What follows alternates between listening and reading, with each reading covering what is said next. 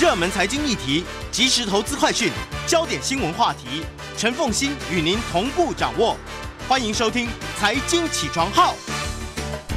Hello，欢迎大家来到九八新闻台《财经起床号》节目现场，我是陈凤欣。好，回到今天的一周国际焦点，在我们现场的是政治大学外交学系教授兼系主任卢业中卢教授。非常谢谢卢教授，也非常欢迎 YouTube 的朋友们一起收看直播。好，这个外交真的很重要，但是中华民国的外交其实是很辛苦辛苦辛苦。好，不过呃，国际新闻现在呢，真的是受到国人高度的关注了。哈，这跟这个过去几年的状况真的很不一样。是，不过我们先从这一个美国内部的情况，这件事情也在全世界引起了极大的关注。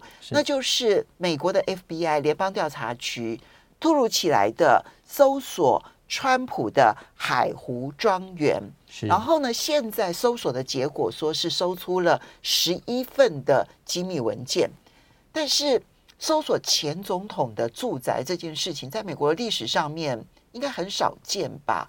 怎么对于美国内部其实也产生了极大的冲击？是的，这里面我们可以看到，在八月八号的时候，FBI 在美国司法部的呃指令之下哦。到这个佛罗里达川普的这个海海海湖庄园哈，去进行了搜索。那陈主持人刚才所提到的，在美国的这个内政发展上面哦，这确实是一个蛮不寻常的一个事件。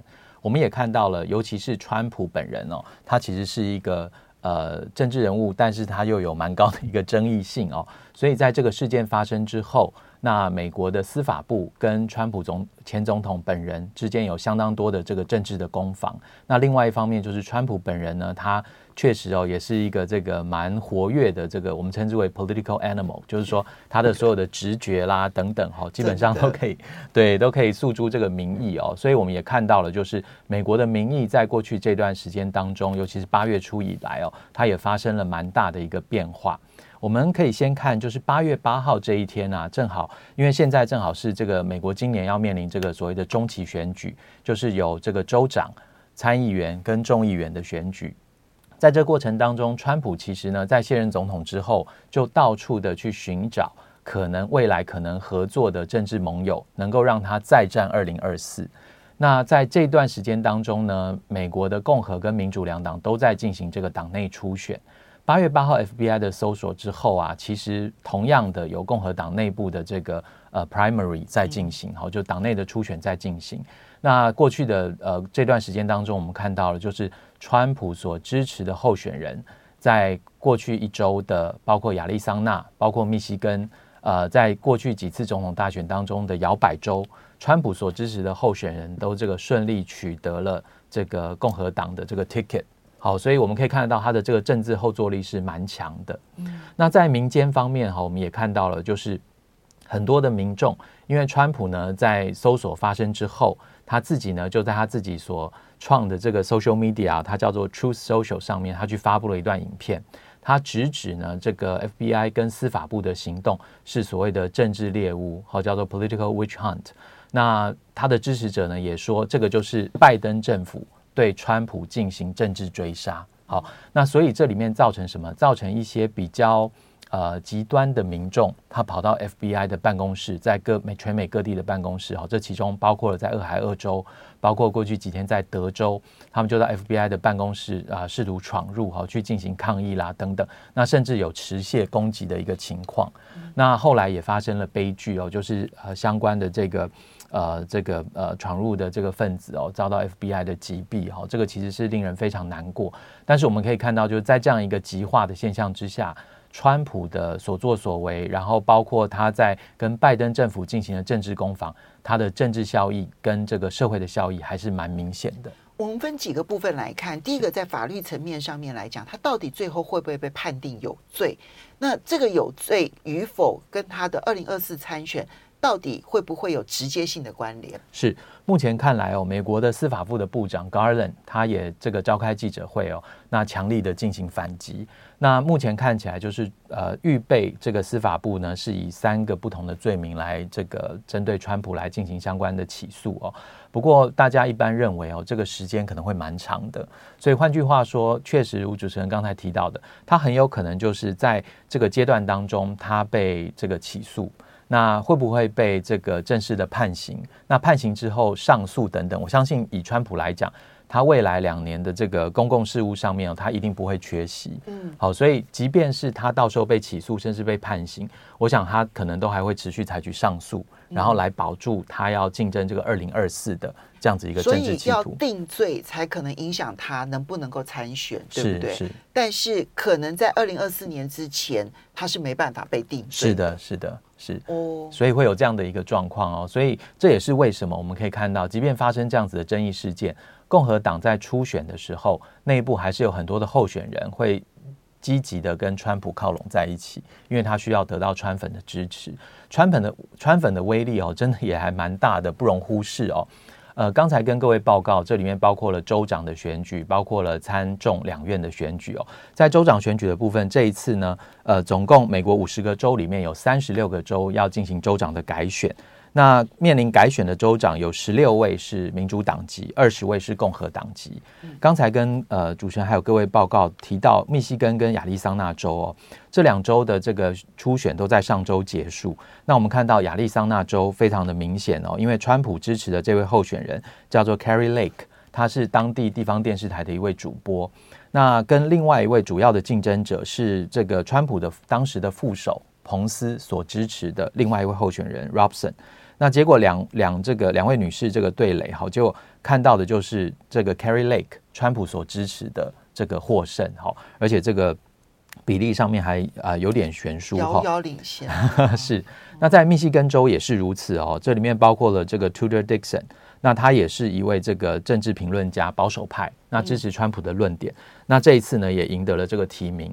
那密西根州这一次的州长选举哦，大家也把把它看成是二零二四年选举的前哨战。为什么？因为这位 Tudor Dixon 他要挑战的是现任的民主党籍的州长，所以大家就来看密西根州这一次在州长选举里面哦，有没有可能二零二成为二零二四总统大选的一个指标？好，那民主党如果获胜的话，是不是就代表着，因为密西根过去有摇摆的一个经验，那还是表示这个民主党的这个选情看好？那另外一方面，所以密西根州是是这一个这一次的大选当中，可能大家最关注的二零二四的前导选举了。是是是，变成大家会关注一个焦点。那不过川粉也不是这个没有后坐力哈。同样的，在乔治亚州另外一个摇摆州，那这一次川普总共连同州长跟参议员的部分，他有 endorse 四位。这个参选人，那里面呢，只有一位通过这个参议员的共和党的这个初选，而且这位人士他本身是因为他曾经是打过美式足球，所以他是这个球队的明星哦。足球明星。对，那包括乔治亚州的这个现任州长哈，其实当时是反对重新。这个反对川普的主张的等等哈，那所以这个在乔治亚州我们就看到，就是呃川粉呃川普的影响力就没有如预期。嗯，可是同样的，如果我们放到众议员的阶层来看，这个里面的影响就蛮大的。众议员的部分哦，四百三十五席，今年因为他是任期是两年一任，所以这次要全部改选。选那全部改选的情况之下呢，我们特别留意的是，当初啊有关于这个呃川普，因为这个一月份。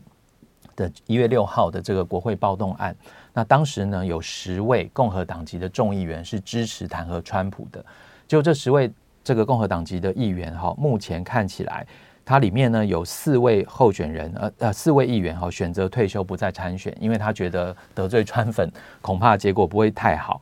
那其另外呢有三位是输给川普竞背书的竞争者，那只有两位呢通过。目前为止通过初选，但是都有可能会面临这个同一个选区民主党的挑战。嗯，那现在大家关注的一个焦点就是八月十六号在怀俄明州的这个众议员的这个共和党的初选。这里面呢，代表性的人物就是这个 Liz Cheney，就是利兹·钱尼，她是前副总统钱尼的女儿。对，她是钱尼副总统的女儿，非常有名的一位政治人物。是。那同时呢，她在二零一八年开始参与选举，呃，二零一六年开始参与选举之后，就连任了三届的众议员。嗯。但是呢，她在一月六号的这个暴动之后，她严厉的谴责川普。对，她算是反川，在在共和党里头反川普最代表性的人物。对，在最有代表性的人物。那同一个时间，她也。因为前面川普的所作所为哦，他本来是属于共和党在国会里面的这个呃会议的党团会议的主席，也就是共和党的第三。我们稍微休息一下，等一下回来了之后呢，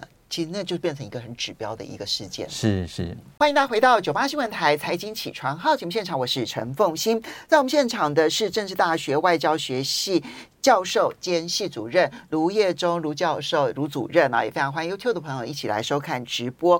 好，我们先从美国的内部政党之争开始看起啊，因为川普呢遭到了 FBI。这个海湖庄园的搜索，其实他在社会面引起了相当大的震荡。那么他在法律面的部分呢，偏偏在二零二四年之前，恐怕是没有办法定罪啊，就起诉啦。就算法院，嗯、美国法院司法独立，其实你很难预期他大概什么时候能够判判得出来。再加上。川普的律师团一定是一个很大型的一个律师团，他一定会花很多的时间去周旋。所以在二零二四年选举之前，大概法律上面是很难定罪的。那么政治上的效应就要来评估了啊。其实我必须承认，就是说原本经过了就是呃美国国会的听证调查，调查一月六号的时候，二零二零二零二一年一月六号的那个国会暴动事件。那个时候就暴露出来很多荒谬的事情，然后再到这一次的搜索，我以为川普的政治生命应该差不多了。嗯，不过现在如果你从初选他所支持的人，然后呃，当然他也有失败的，嗯，可是成功的比例远大于失败的比例。从这里面来看，哇，川普的政治动能在共和党里头现在看起来还是 number number one，对不对？是，确实。那我们刚刚提到了，就是呢。今天，也就是美国时间今呃，就台北时间今天晚上啊，美国八月十六号呢，在怀俄明州呢，他们有一个就共和党的初选，而这里面初选呢，他们其实要决定的是，呃，共和党很重要重量级的政治人物，这个利兹钱尼，他能不能够争取共和党提名续任？她是前副总统钱尼的女儿，哈，就小布希时代的副总统。那嗯，钱尼也同时担任过老布希时代的国防部长，哈，其实是权倾一时，哈。他的女儿也是在美国内呃美国的政坛或者是一般民间非常知名的政治人物。他是反川普大将，嗯，那当然川普要把它给弄倒了，哈，所以川普也支持了一位这一个挑战者 Hedgeman。现在结果会影响多大？是目前看起来哦，包括这个 Liz Cheney，因为他过去的这个从政的经历，然后还有他二零二一年一月份以后开始这个反对川普哦，那所以在共和党里面哦，大家看到 Liz Cheney 就基本上都希望这个避而远之哦，不要这个跟川普直接这个作对哦。就谁跟利兹好，就是等于是跟川普坏嘛？对对对，有一点这样的一个氛围。那其实更重要的是，因为这个众议员的选举，它其实也非常的 local。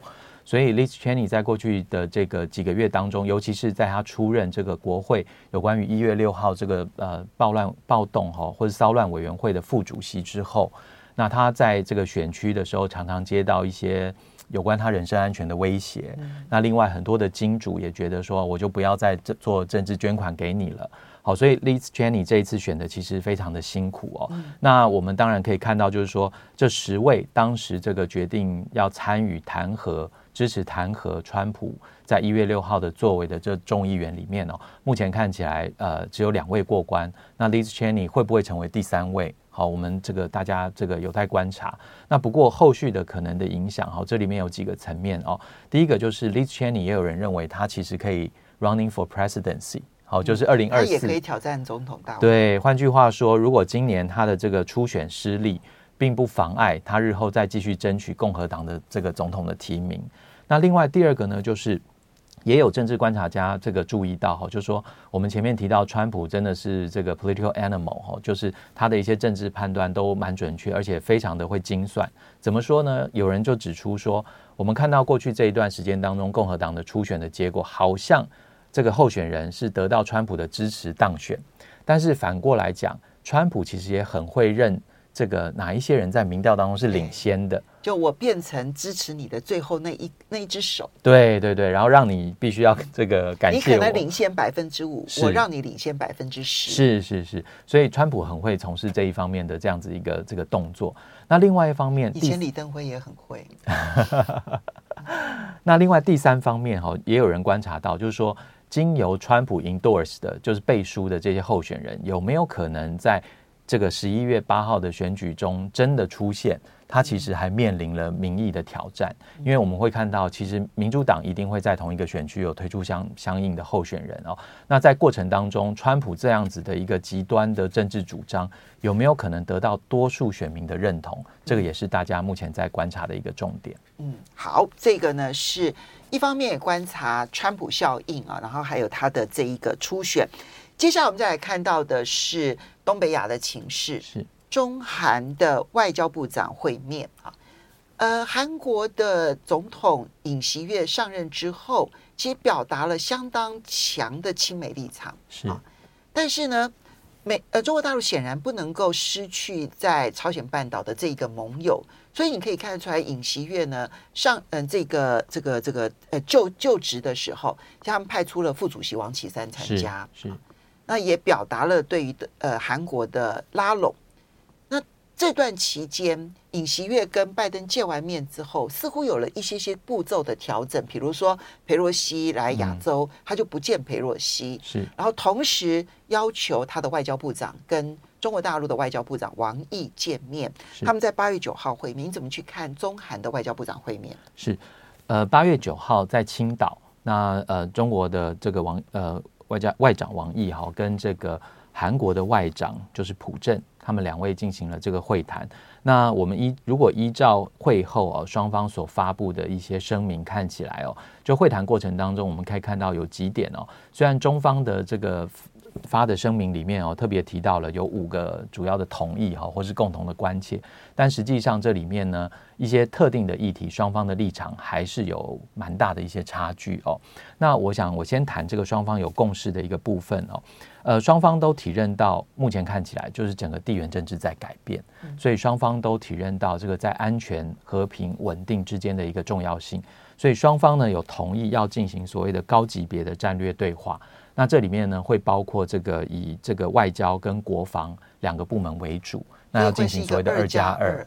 对，那不过呢，它是一个副部级，好，就不是如韩国跟美国，它是一个正部级的这样子的一个对话。那另外呢，他们还有一些呃共同的决定，就是说希望能够再继续促使双方来进行合作，但是这里面宣示性的意义高于实质的意义。那双方真的有差距的地方哈，我觉得呃有各说各话的部分哈，最主要就是中方他对于后续韩国会不会加入美国所组成的这个所谓的 Chip Four，就是晶片四方联盟。他有蛮大的一个关切，那尤其是中方的考量里面，他认为在这个目前所知的晶片四方联盟，美国、日本、台湾跟南韩四四个这个呃合作伙伴里面哦，从北京的角度来看，他觉得南韩或许是少数唯一一个他可以发挥影响力的一个对象哦，所以他也特别的这个在积极拉拢。那在这一点上面。他似乎也得到了北京方面似乎也得到了南韩方面某种程度的一个呃谅解。好，那这个谅解是在哪里呢？就是大概南韩加入是一个定局，但是南韩也讲，他说我会在里面表达，这不是一个小圈圈，我们不要做一个排他性的，因为供应链毕竟是全球的。那当然从南韩角度来讲，它也有自己的考量。因为它的这个晶片出口哦，有百分之六十是往中国大陆。那这里面呢，还包括了 Samsung、三星跟这个 SK 海力士在大陆的设厂，所以韩国有它自己的一个考量。那另外一方面，双方也有另外一个比较针锋相对的地方，就是有关于萨德的问题哦。那中方呢，在尹锡悦上台之后，就不断的表达，应该要韩方应该要遵守二零一七年当时文在寅政政府。所承诺的这个三不一线，哈，那这个三不一线里面包括哪些呢？它这里面呢，最主要的关键是这个要承诺韩国承诺哈，就是不加入美国的导弹防御系统，不追加部署萨德的反弹道系反导弹系统，然后不推进韩美日军事同盟，好，这个是三步。那这个中方又另外加了一个限制，就是说要限制这个萨德系统的一个运用，哈。那但是呢，当时哈，这个韩方的表达就是说，这个并不是一个协议，哈，那也不是一个承诺，好，它只是双方的一个共识，好，这是当时文在寅政府的外交部长康金和他做的一个表示。所以文在寅答应的这个尹锡悦觉得他不需要遵守。是，那尤其是韩方现在的反应非常的强烈哈，他们直指就是说，第一个这个一线这个限制是不存在的。嗯、那三步的部分呢，他们也认为这个并不是一个协议或者是一个承诺。换句话说。这个尹锡悦政府并没有要遵守的一个义务。那同一个时间，更关键的是，在双方这个会谈之后，因为中方流露出这样子的一个表达，那韩方呢也马上说，那我们的这个萨德的基地要开始这个继续把它完工。好，所以双方有这个针锋相对的一个部分。所以看起来在经济上面，韩呃美国所要组成的 Chip Four，当然中国大陆是忌惮的，但他显然谅解了韩国必须要参加这件事情。是是是。然后中韩之间恐怕在经济上面应该不会因为这件事情而出现比较大的隔阂或者是裂痕。是。是。但是在军事上面看起来韩国这个。嗯的萨德系统这件事情是势在必行了。是，那另外一方面，尤其是韩方呢，强烈的表达对于北韩这个进行洲际弹道试射，那未来有没有可能进行第七次的这个核武的试验，表达严重关切。但中方对此比较轻描淡写，所以韩方也是点滴在心头。你觉得中韩之间的关系哦，现在的情况到底处于一个什么样子的阶段？我觉得中韩哦，因为今年正好八月二十四号会是。中韩双方建交三十四周呃三十周年哈，所以在这样的一个节点上面哦，双方当然都尽量的希望能够凸显友好合作的这一块。不过我们也看到，就是说在这里面呢，因为尹锡悦他有这个内政上面的一些考量，尤其是他在这个佩洛西议长访问的时候没有跟佩洛西见面之后，他的民调跌得蛮低的，所以短期之内哦，我相信他对中方大概也没有太多示弱或者是这个呃明白的明示的合作的空间。那但是呢，长期来讲，我觉得对韩国来说，中方不管是在安全或经济上面。都是韩国的这个呃国家利益的这个重要组成部分哦，所以双方大概也不至于全面的撕破脸。所以我们未来如果要预期这个韩中关系跟日中关系来做比喻哦，我想这个程度上面还是有差别。好，这个呢是中韩关系，另外呢这个是英国卫报，其实到目前为止都没办法被证实。英国卫报报道说呢，习近平这个礼拜。就要出访沙乌地阿拉伯，可是你看到现在其实没有任何的消息啊。那么大陆的官方呢是不证实，但也没有否认，所以这个行程到底是真的还是假的？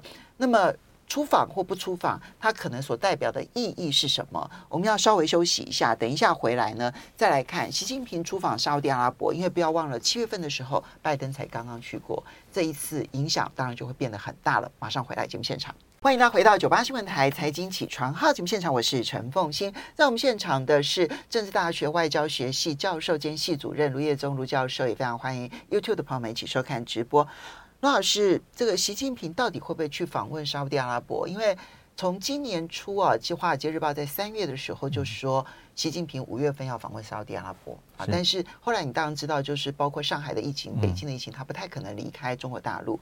可是前一阵子，因为他也去了香港了啊，那么当然都还是中国大陆，但是它有它特殊的意义在，所以这一次卫报在直接这个时间点的更更快哈，就是这个礼拜，到底会吗？然后如果出访的话，意义是什么？是好，我我们看到卫报这一次的报道就特别提到，而且他认为就是这一周。这个习近平就会出访哦。那呃，如果出访的话，很特别的地方是，习近平的前一次出访是在二零二零年的一月份。那当时访问了缅甸。那之后呢，就因为疫情的关系，有九百多天到目前为止哦都没有在这个去其他的国家来访问。他也造也创下了就是在 G20 二十国集团里面这个领导人没有出访的最长的记录哦。那呃，我们可以看到就是说，如果他这一次真的成型哦，呃。目前我们看到的就是中方没有正式的否认他出访的讯息，但是也没有证实哦，所以一切都还处在这个呃蛮这个有不确定性的这个情况当中哦。不过我们可以看到，因为七月份的时候拜登才访问了沙乌地阿拉伯。那呃，目前的中东呢，也有蛮大的一个这个情势的这个变化哦。那同一个时间，中中国大陆呢，也是沙乌地阿拉伯最大的贸易伙伴，那目前也是最大的这个石油的买家。好，所以尤其是在乌俄战争之后哦，那所以对中国大陆来讲，如果可以去访问沙乌地阿拉伯的话，那不仅可以巩固在贸易上的关系，更重要的是，美国前脚才走。那中国大陆后脚就可以到沙乌地阿拉伯，那这个也传递出一个蛮强烈的这个强权政治互动之间的一个讯息。换句话说，这个中东地区的权力分布是不是要重新洗牌？或者是因为我们过去看到以往是伊朗、伊拉克、沙乌地阿拉伯都是中东的主要的这个国家，但是目前大家最关注的就是伊朗跟沙乌地阿拉伯之间的一个关系。那伊朗这边呢，因为在这个川普时期把这个核协议给撕毁了。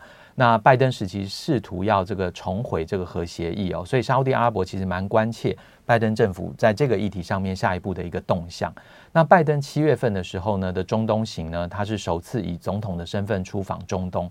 那他先到了以色列，然后再到沙乌地阿拉伯。那当时呢，当然面临美国国内很多的一些一一些抨击。那最重要的是，其实拜登去访问沙乌地阿拉伯，除了政治跟安全的意义之外，最重要的他是希望沙乌地阿拉伯。作为 OPEC 里面最重要的主导国家之一，能不能够增产，然后来降低全球的一个通膨，尤其是美国通膨的这样一个现象。不过，沙乌地阿拉伯很厉害哦，他在这个过程当中，我们看到他六月份开始，他的这个王储哦，就是穆罕默德萨尔曼哈，就是 MSB 哈，就是我们给他一个简称哈。那呃呃。对，那 MBS，对对对，B Salman，那他在六月份的时候呢，就去访问了土耳其，然后七月的时候接待拜登，那几乎全球的这个关注国际政治，尤其中东区域情势的镁光灯都在他身上。那他很聪明的，就是跟拜登碰面啊，这个是用碰拳。那拜登这个事情在国内，美国国内也引起相当大的争议。那同时，拜登最重要的诉求，希望 OPEC Plus 可以增增产。但是呢，当时呢，这个呃王储并没有马上答应他。那一直到八月的上旬，就是前两周的时间，那 OPEC Plus 在开会的时候，他们最终同意了要增产。可是增产的幅度非常的小，十万桶，每天十万桶。好，从九月，而且是从九月份开始。对，十万桶是真的很小的，可你要知道，一天全球的需求量是九千多万桶，将近一亿桶。是是，是，那尤其是前几次 OPEC Plus 增产的这个这个决议，对，都是到六十五万桶哦。那这次就是十万桶哈，所以让中国大陆或许觉得，哎，在这个过程当中，好像沙乌地阿拉伯可以成为未来。这个中中国大陆在中东地区的重要的政策的支点，那也有人从战略安全的角度来看，认为这个是中国大陆下一步要往非洲、中东地区去建立更多军事基地的一个起始站。那不过我觉得目前看起来哦，是好像有点早。对，这个恐怕是这个呃比较早的一个推论。不过这一次如果他真的出访，我们看得到就是最主要应该还是双方的经贸利益，因为中国大陆在这个乌俄战争之后，它面临了就是“一带一路”这个倡议的全球性可能必须要洗牌。那在这过程当中，沙乌地阿拉伯有自己的所谓的 Vision Twenty Thirty，就是二零三零的这个愿景经济发展计划。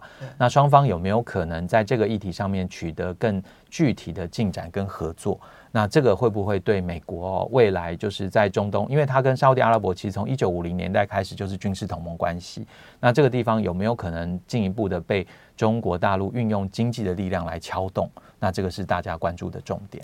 对，因为我觉得，嗯，现在它互为支点了。就对于中国大陆来讲，其实沙特阿拉伯会变成影响中东地区乃至于中亚地区，甚至于你再往这个整个的这个非洲地区，一个很重要的干港。好，就这个地方是一个支点。是。而对于沙乌地阿拉伯来讲，它处于强权之间，中国大陆也成为它一个极好的支点。是是。不管在军事上面，我如果只依赖你美国，那由你美国决定我可以买什么军事武器。嗯。可他现在看起来，如果跟中国大陆有更多军事买卖上的合作的话，对于美国而言就变成一个敲打。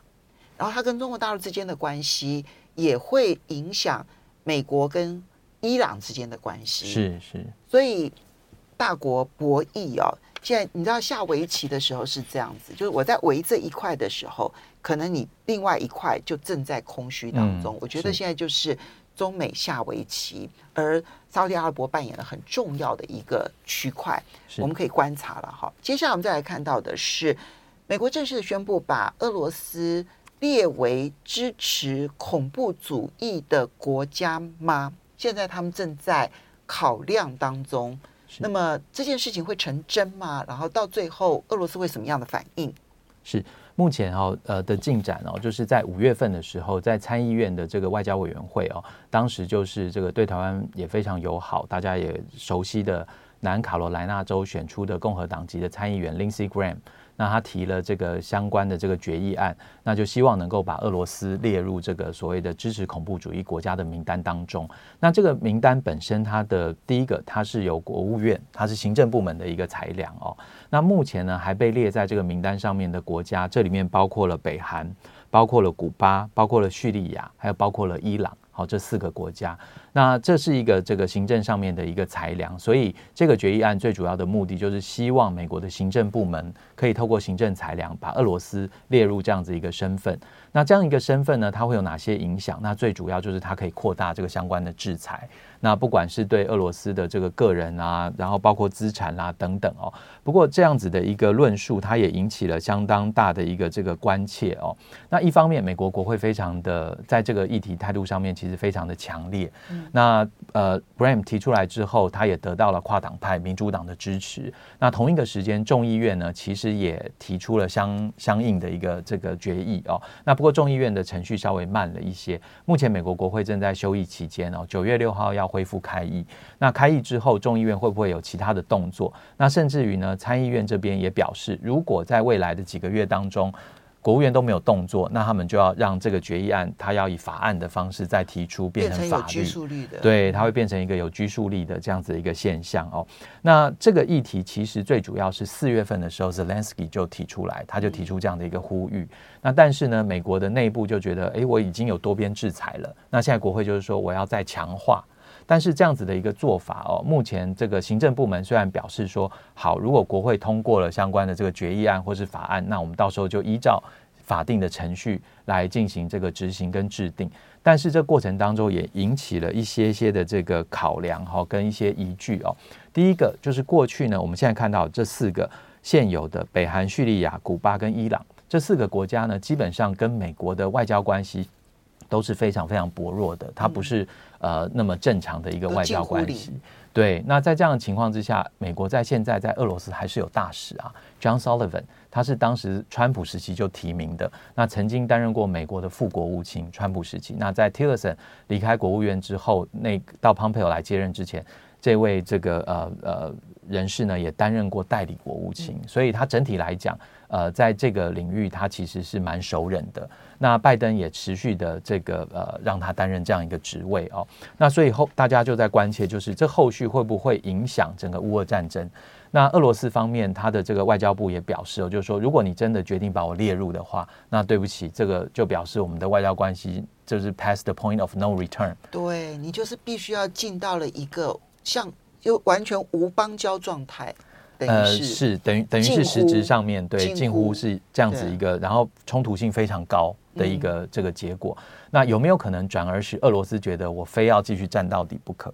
好，这是一个可能。那另外一方面就是也有这个国际危机组织他提出报告分析，他说现阶段并不是一个最好的 timing，那甚至于本身也不是一个很好的 idea，因为呢，后续如果这个战争要结束，它必须进入到和谈，和谈的时候会涉及到资产解冻。